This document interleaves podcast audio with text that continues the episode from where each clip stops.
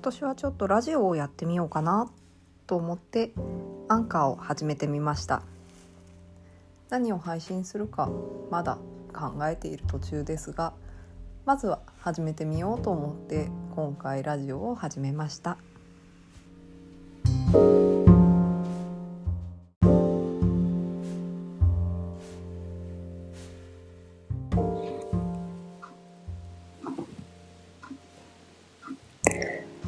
子で学ぶ働くママをテーマに活動している親子育ちの会のラジオです。皆さんいかがお過ごしですか？親子育ちの会代表の本田さくらです。今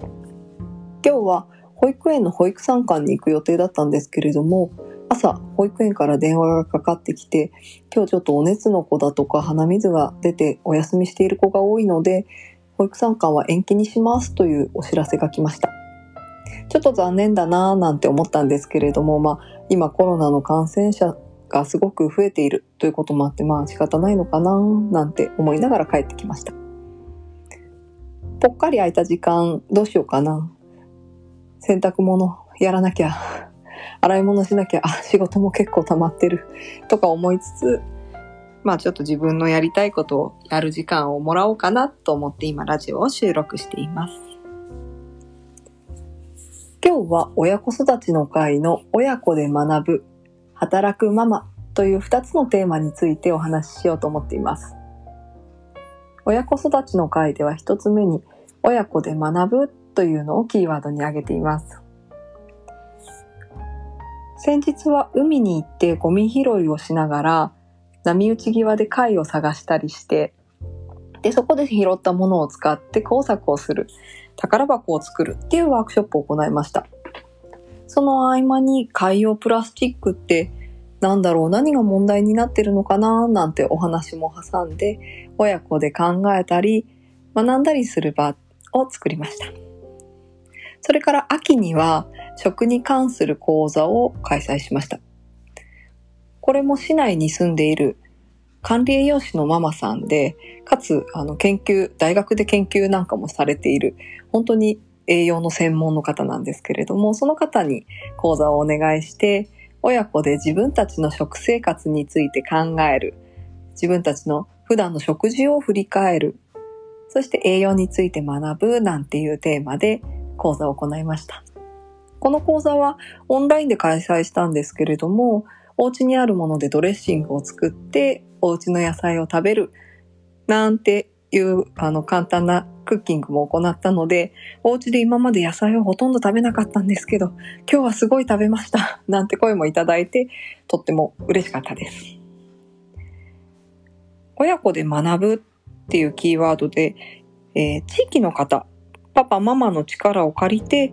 親子の学びの場を作るっていうことにチャレンジしています。もともと娘と、あの、普段過ごしている中で、あ、なんか、私の言うことよりもお友達の言ってることとか、周りの大人が言ってることの方が、この子にこうスッと入っていくななんていうのを感じることがありました。で、まあ親としてはやっぱり自分の子供に対していい環境を与えてあげたいとか、こんな経験をさせてあげたいとか、まあいろいろしてあげたいって思う人が多いと思うんですけれども、自分の子だけに、まあ、あの、コミットしていても、なかなかその、いい環境っていうのは作れないのかな、なんて思っています。やっぱり周りの子供とか大人とかと関わりながら子供って大きくなっていくと思うので、そんな周囲の方々の力を借りて、親子で学んだり、まあ子供自身が考えたりできるような、そんな場を作りたいなっと思って活動しています。もう一つ、働くママというのがキーワードとして挙げています。私、この団体、親子育ちの会というのを2人目の育休中に立ち上げたんですけれども、え実は、あの、1人目の子供を産んで育休いただいて仕事に復帰した後、結構日々バタバタバタバタとしてたんですね。で、ああ、すごい忙しいし、なんか疲れたし、子育てしながら働くって結構大変だなとか思いながら、このままでいいのかしら私の、あの、この生活と働くっていうことはなんかこんなモヤモヤを抱えて働いていくのかななんて思いながら働いてました。で、えー、保育園に入ったらお母さんの友達がたくさんできるかななんて思っていたんですけれど、保育園って送り迎えの時間帯が合わないと、お母さんとかお父さんとか会う機会もなかなかないですし、ましてや忙しい皆さんなので、ゆっくりおしゃべりするなんてこともなかなかできなかったので、なかなか、あの、知り合いも友達も増えずに、なんとなく一人で、まあ、こんな思いを抱えてやってるのは私ぐらいなのかな、とか、どこかにそういう思いを持って、なんかこう、話ができるお母さんがいたらいいのにな、なんて思いながら、えー、働いていました。で、その後、二人目を妊娠して、えー育休に入っていくんですけれど、その時ちょうど同じ保育園のお母さんたちと、え会う機会があって、